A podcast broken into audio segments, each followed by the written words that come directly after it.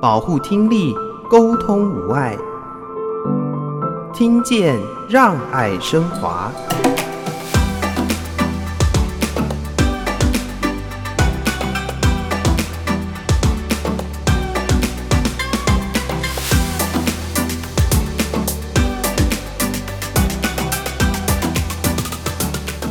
我觉得除了行为之外，我比较看见的是一个过程或者是历程。就是长辈一开始面对自己退化的情况的时候，会有一些情绪；到后来发现自己听力比较退化的情况，会开始有些抗拒，甚至是拒绝跟其他人沟通；到后来是放弃接收其他外界的资讯。那这时候就会造成他在据点当中跟其他的长者互动啊，或者参与活动上面的意愿低落，甚至会有误会，导致冲突的情况等等。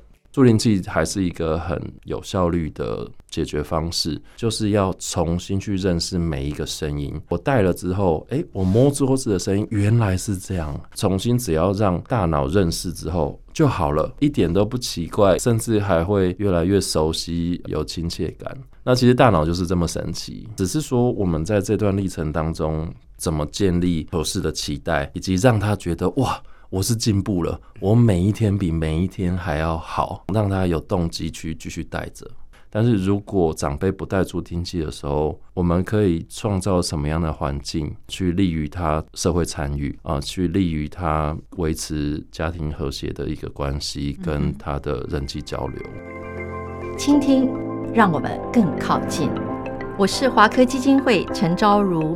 欢迎大家收听《听见让爱升华》，邀请大家一起来关心听力健康。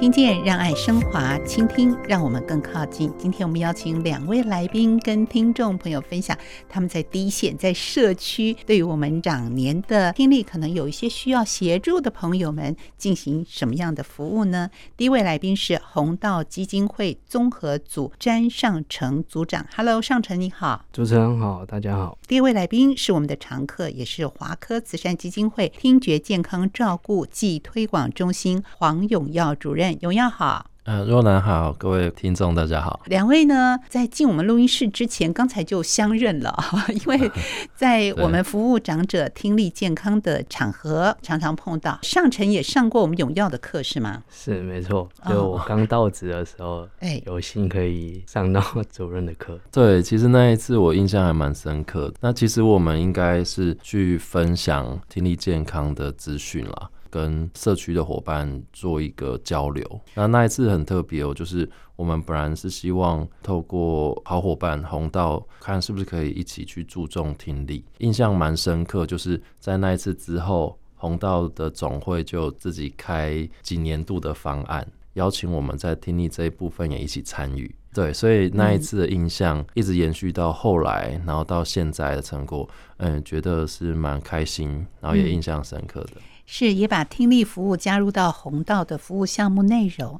那是不是也请上晨跟听众朋友介绍一下你平常的工作内容跟听力相关的部分呢？从今年以前的三年当中，都是在社区关怀据点做服务，所以是第一线的跟我们长辈做接触，嗯、那也实际的去看到他们听力上面的状况。嗯，那也因为他们听力的慢慢的退化或者有些障碍。所以我们也会去关注，然后敏感到去观察，再去思考要怎么去做应对，让他们能够接受到跟其他长辈一样的资讯，能够比较自在的在我们的据点生活。是，您说的据点是在？啊、呃，我们的据点在南港区，靠近南港展览馆站附近。嗯哼，那所以提供的服务是全面性的吗？嗯，我们除了星期一到星期五上下午都有活动课程在办理之外，礼拜一到礼拜四的中午会让长辈们一起在据点当中共餐。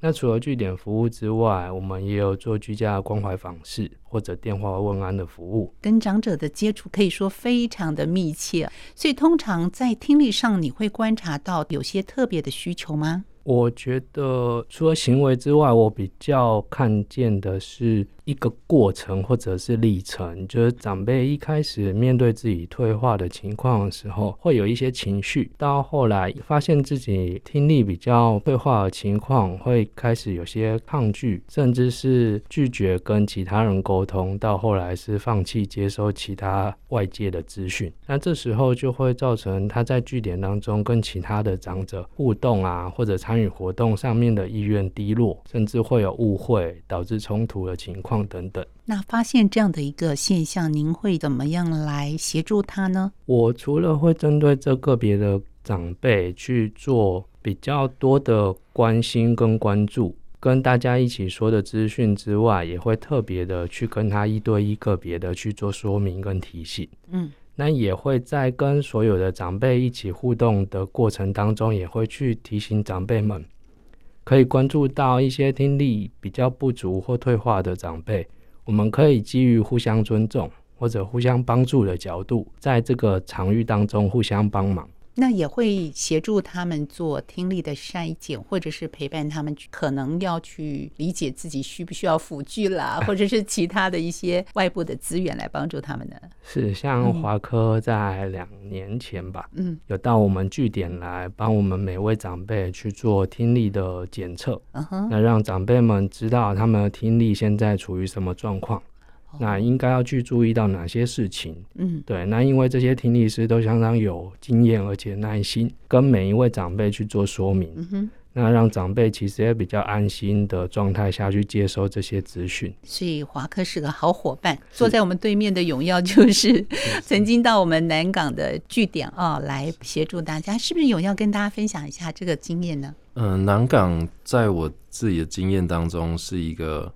呃，很指标性的呃记忆，怎么说？嗯、呃，其实二零一五年我们华科第一场听觉照顾社区关怀据点，其实就是跟红道这个好伙伴合作，而且是在南港。嗯、不过那时候好像是在南港的另外一边，对不对？我记得我们那时候是在二楼。哦，因为我们之前有搬过两次家。哦，有搬过两次嘛？对。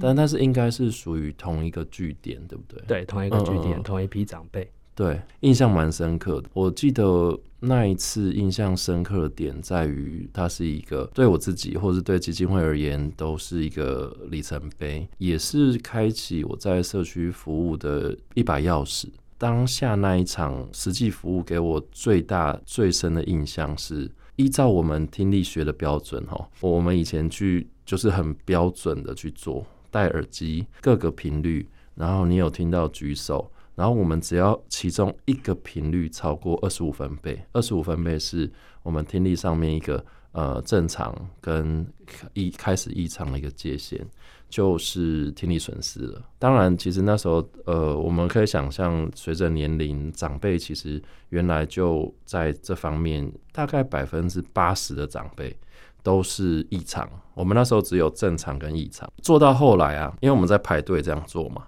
然后后面排队会看到前面的桌，然后印象很深刻是一位波波哦，他后来这样排队一直看看看，看到我这边，然后我们坐了之后，然后我也如实告诉他了，哎，波波你这个频率啊已经开始退化了哦，所以啊、呃、你要注意哦，然后我勾不通过哦，这件事情他就后来就跟我讲说，哎，笑脸呢，你有没有想过啊这个不通过，我们比例这么高？你有没有要问大家说谁的听力好来做？剩下都是不通过。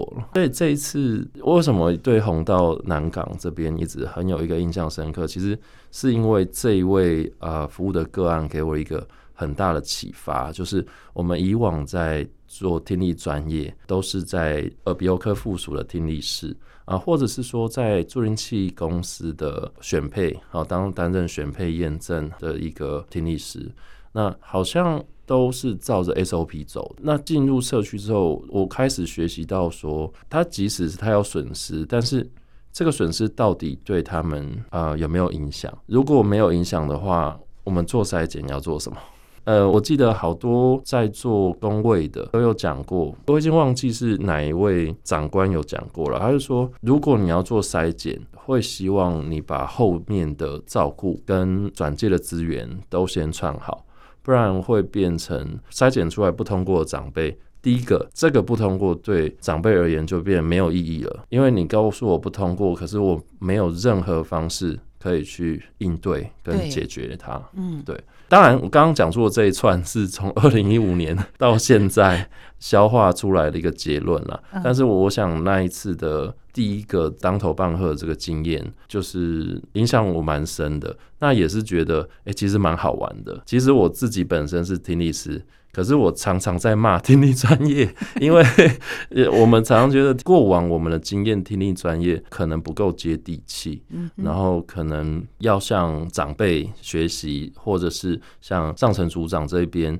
其实呃，等下有机会也很希望透过这个时间也请教一下，包含您刚刚碰到这个历程，然后呃，怎么样真的才是在听觉照顾提供适合的方案给他们的一个方式。是，我们可以听到，好像是哎，我们去做了一个检测，然后长辈拿到一张红色的成绩单，然后接下来呢，啊，在那个时候开启了一个，我们会去思考到底什么是他们真正的需要。做完检测之后，是不是有后续的配套措施来协助我们的长辈们，而不是告诉他说你听力不好，你听力不 OK 啊？对。那我相信上层组长在第一线一定是体会更加的深刻，尤其要面对我们的长者老人。人呢，在语气上跟态度上，怎么样看到对方真正的需求来协助他们，一定有很多的经验可以跟大家分享。我也可以分享一个，应该算是最近三个月算刚发生的一个状况。好，有一位八十四岁的奶奶，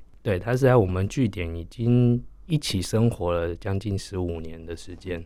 她在最近一年。因为连他都不太清楚是什么原因导致他在听力上面是有些障碍的。经过很多医生的检查，有些医生是诊断是脑神经的问题，有些是诊断就是单纯的听力退化。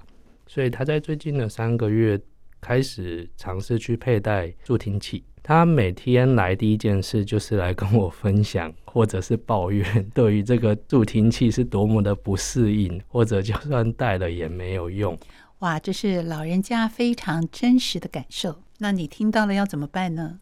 除了我可以去同理或者去关注到他现在遇到的状况之外，我会发现我也有一个问题，我无法去回应他的是在于，我可能也无法实际的去体验到助听器如何让他不适应，是因为这些杂讯他不适应，还是漏音导致他接收不了完整的资讯？又或者是其他的状况，所以在这一块，我觉得有我们帮得上的部分，但也有很多是我们需要更加去学习，才知道我们能再多给些什么服务。那所以这位老奶奶就把助听器放在抽屉里吗？目前她还是很努力的在做适应，对啊，还在适应当中。是是，我相信呢，刚开始佩戴助听器的时候，或多或少也都会遇到类似的问题啊。那当然，我们要请教荣耀主任了。呃，很蛮有感的。我先说结论，就是说，呃，也许是这个节目之后，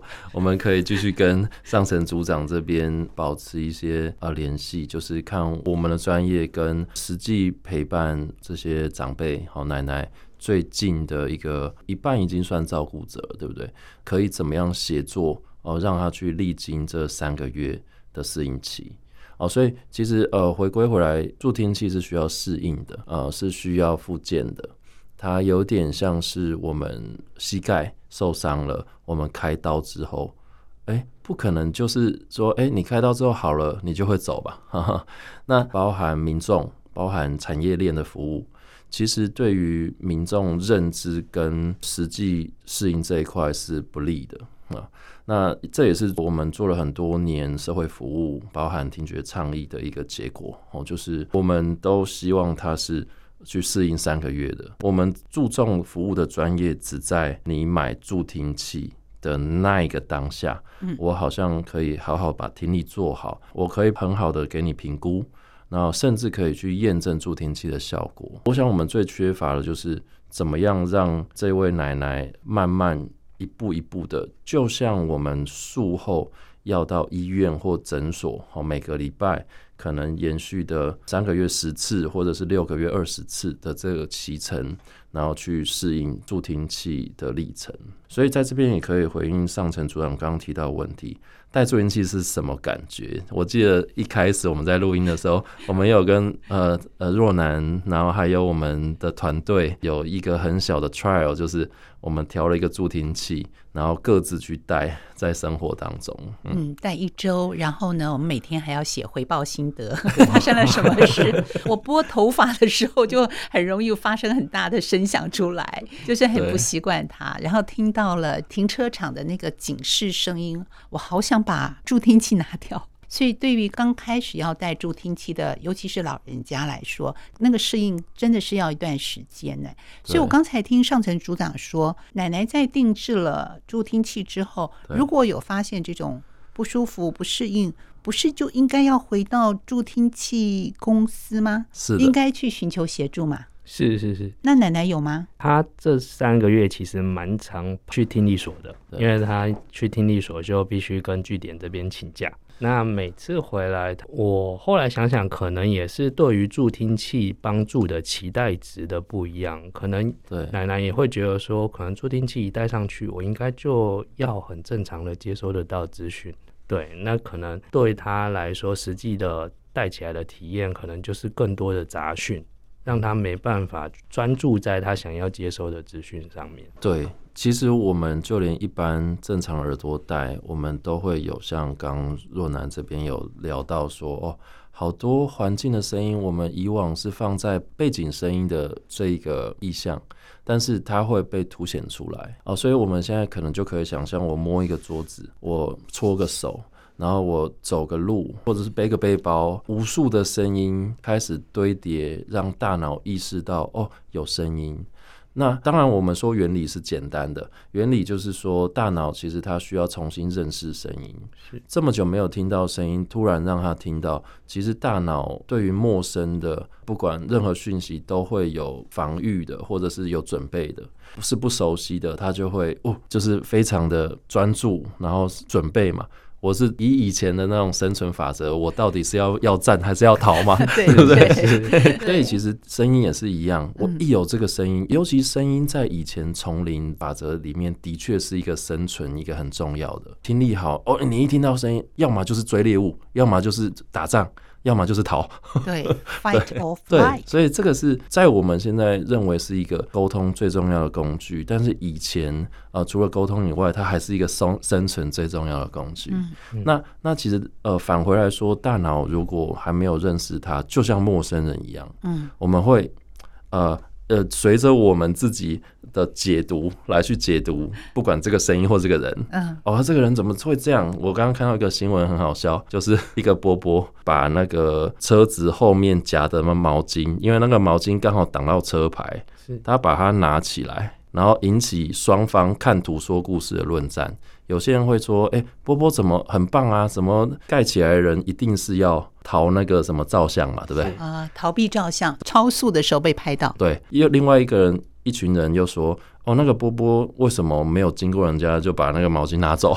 嗯、啊，最后的事实是什么？最后事实是那台车在洗车场洗车，然后忘记拿起来，那个洗车场的人员追过来，然后把它拿走。”对，所以回归回来，其实，在带助听器当中，简单来说啦。就是要重新去认识每一个声音。我戴了之后，哎，我摸桌子的声音原来是这样。我们不可能摸一下就记得了嘛，所以我们就会无数的去提醒。哦，我们听到什么声音？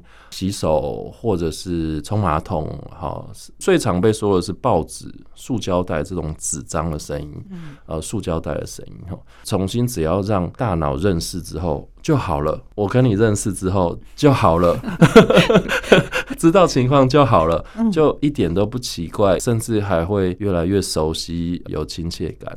那其实大脑就是这么神奇，只是说我们在这段历程当中，我觉得组长提到一个很关键的词：怎么建立合适的期待，以及让他觉得哇，我是进步了，我每一天比每一天还要好，让他有动机去继续带着。那现在不是，现在是我带着了，对方会觉得，哎、你有带助听器、欸，哎。你怎么还听不到？反而是这样子。原来大家的期待值不同，就会产生一些落差，有些影响啊。我们的大脑是需要些学习，当然也需要休息一下。我们听好听的歌曲，待会回到节目当中。OK。你认识了吗？你认识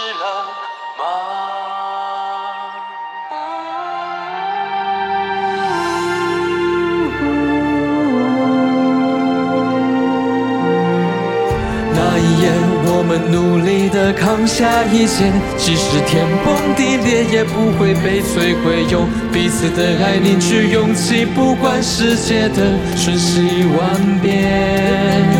这就是，这就是默默的守护一切。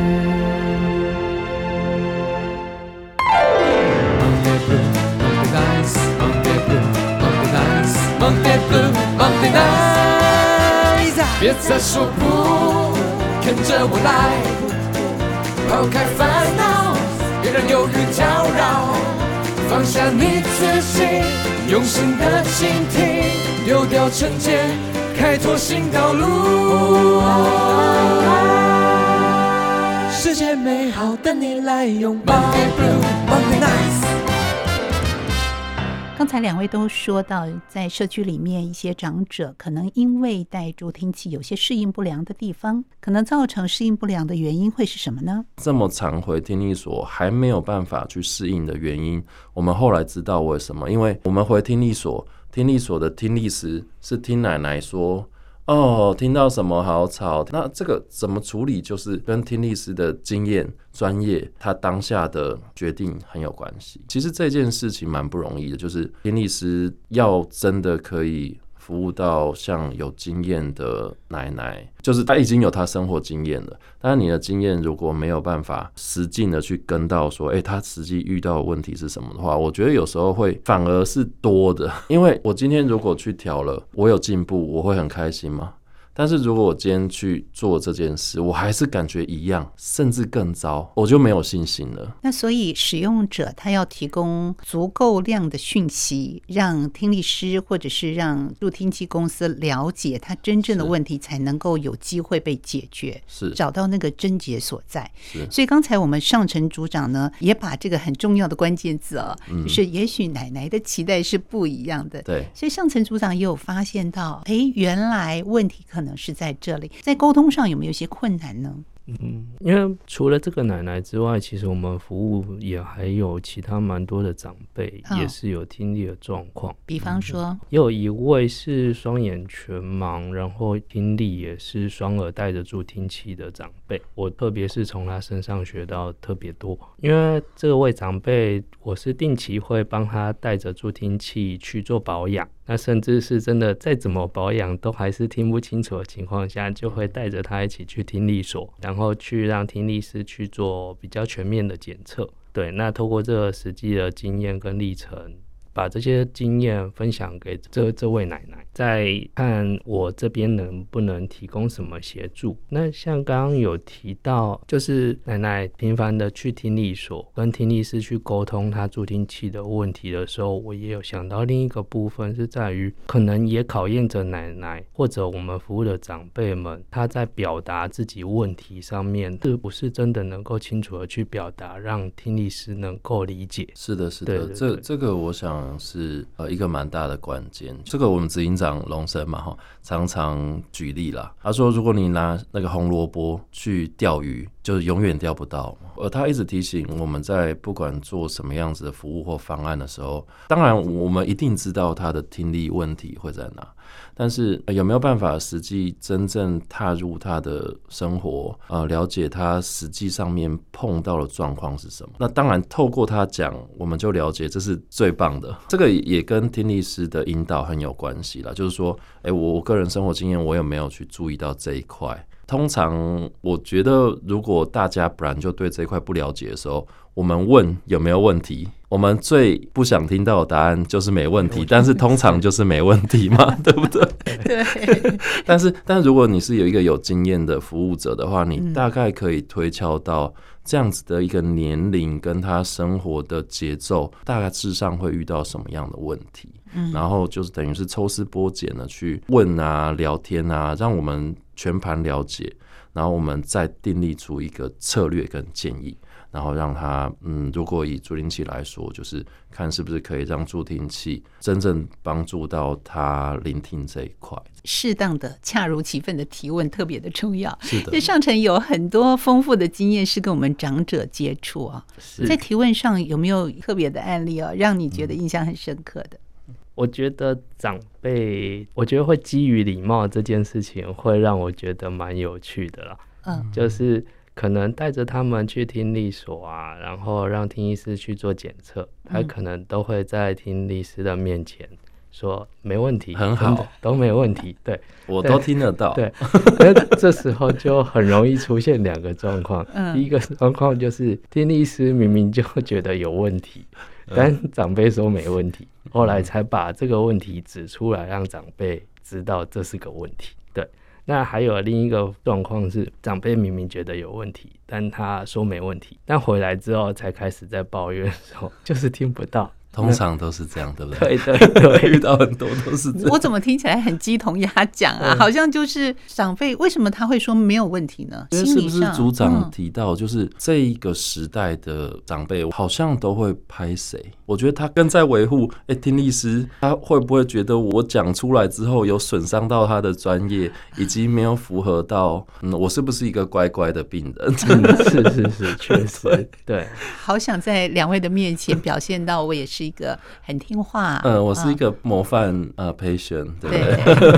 对，哇，所以要照顾到哈，听懂这个弦外之音，哎，当他说没问题的时候怎么办？要进一步的怎么观察呢？这时候就会变成我们要多花点力气跟听力师多沟通啊，嗯，对，或者是回到长辈家，或者实际在跟长辈接触的时候，更多的耐心，嗯，去针对他的问题去。多探问，多询问，嗯，对。所以上层有机会进入到长辈的家里，会透过居家访视的时候，会到家里去。嗯，那你会特别的观察哪些呢？从他的生活起居、家具摆设，因为长辈年龄大了，一定会遇到很常跑医院，然后需要服药的部分。也会透过药袋的观察，透过一些冰箱里头放的东西，去对于他的生活脉络有更多的理解。所以冰箱也会打开观察，会会打开冰箱，会观察。第一个是我们服务的长辈常常会有舍不得的情况，所以会把东西放得很久，甚至坏掉了。对，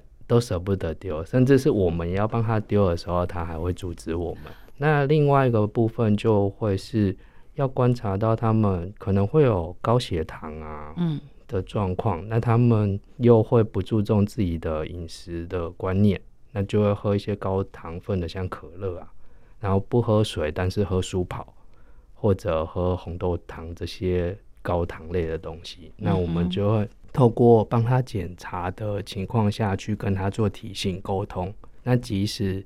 每一次只是调整一点点，那对我们来说都是很大的一个进展。听起来要非常细腻的去照顾到他本身的一个需求。那他会不会跟你说，那可乐是要留给孙子喝的？其实就是跟长辈建立起信任关系之后，他们就会愿意慢慢的诚实说了。哇，所以信任关系是很重要的一件事情啊。也许有了信任关系之后，下次他就不会在你面前说啊，我没有问题了，他会把他真的问题跟你说。是，我觉得是。所以永耀在服务个案的时候，当他来到你的面前，可能一开始是陌生的，跟长辈沟通，尤其在听力这个部分，有没有一些特别的地方呢？我想这个是我们单位属性，呃，是非营利组织嘛。那我们的做的服务又是社会服务，其实跟上层组长一样，我们一直都是在做社会服务。呃，来的长辈，我们大概都会表现出来，是我们是真的诚心是要帮助你。我们说的言语啊，要非常注意到，可能要符合到他们的胃口哦。比如说，长辈可能特别喜欢有礼节的，或者是啊，你都看不出来几岁。对，类似这样子，然后去拉近关系之后，再去让他理解，就是他今天来面对的听力问题啊、到底是怎么一回事，该怎么解决。我自己目前在做服务还算 OK 啦，因为我们不像呃要在医院一定要做多少的检查嘛，或者是我们在助听器公司，好像你来找我，我不推你助听器，我可能会被我老板骂。有业务压力，所以自己觉得蛮开心的是，在这个场域是只要去告诉他，我们是为了他好，其实不是要他一定要怎么做，我们大概就是提出建议，跟他一起讨论怎么样可以面对跟解决的方式。正因为是非盈利事业单位，所以能够提供更贴近对方需求的这样一个服务。贴近对方需求这件事情，我觉得格外的重要，尤其对我们长者朋友来说。所以呢。我相信呢，弘道基金会在这么多年的服务长者的历程里面，一定有很多很多的观察。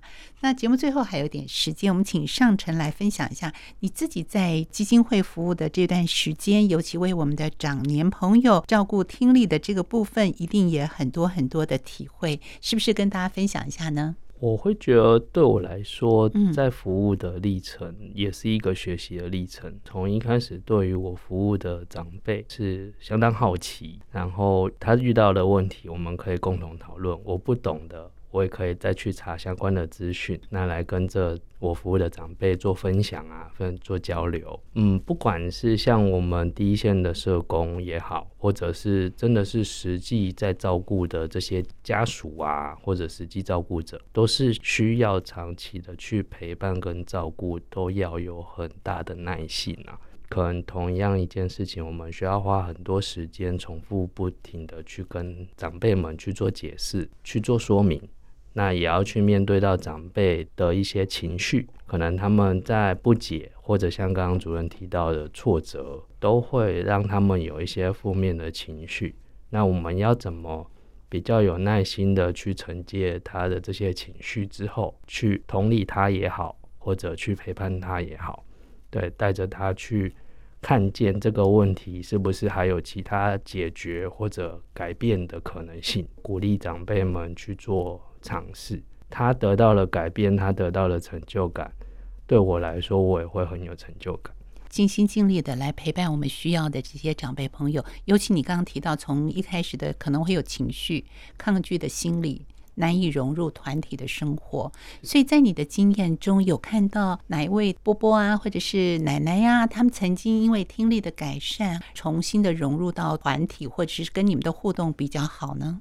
哦，有一位高奶奶也是在我们的据点，嗯，那她是长期就是都有在佩戴助听器，那即使她佩戴了助听器，对她听力的改善仍然有限的情况下，我看见的是更多的其他长辈愿意去提醒她，或者去帮助她，让她能够跟着我们据点的所有长辈一起去活动，一起去生活，让她可以更自在在我们据点里头。对，那反而不是单靠我们工作人员或者靠专业人员去做协助或处理。我觉得大家都能关注到这件事情才是重要的。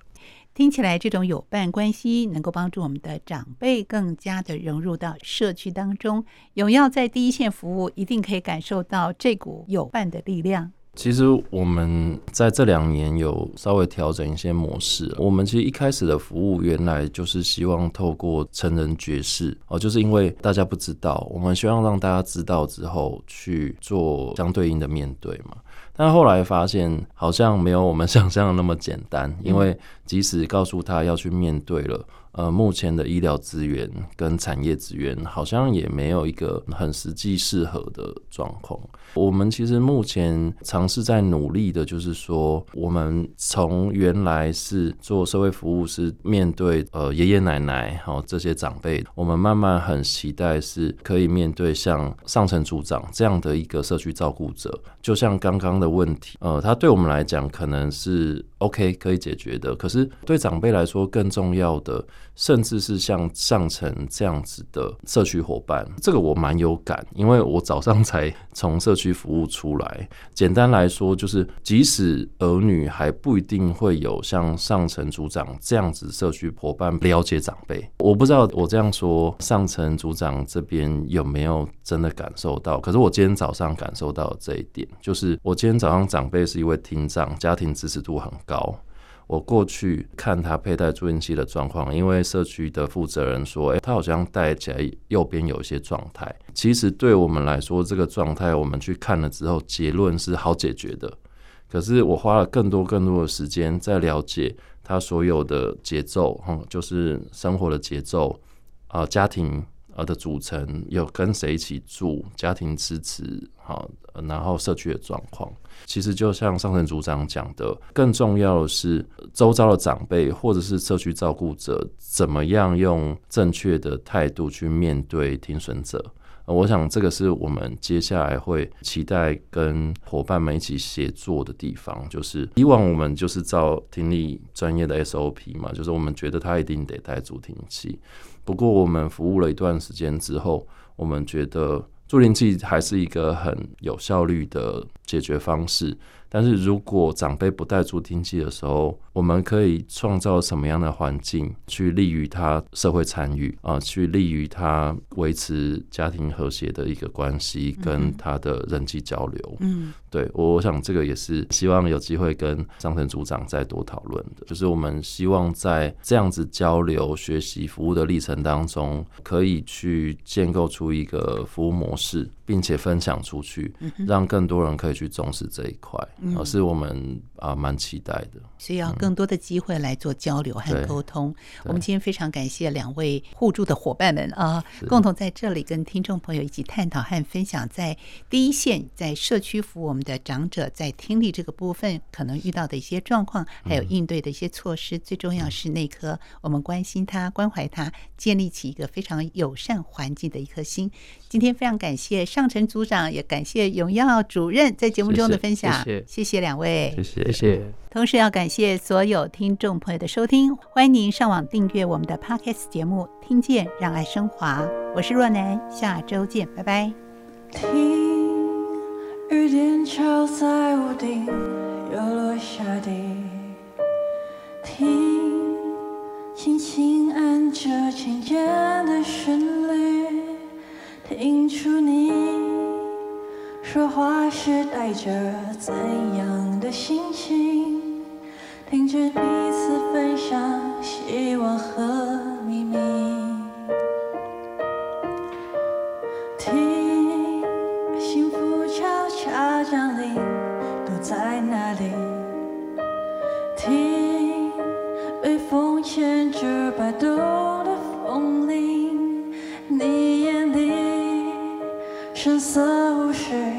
这满天星星，和放声大笑。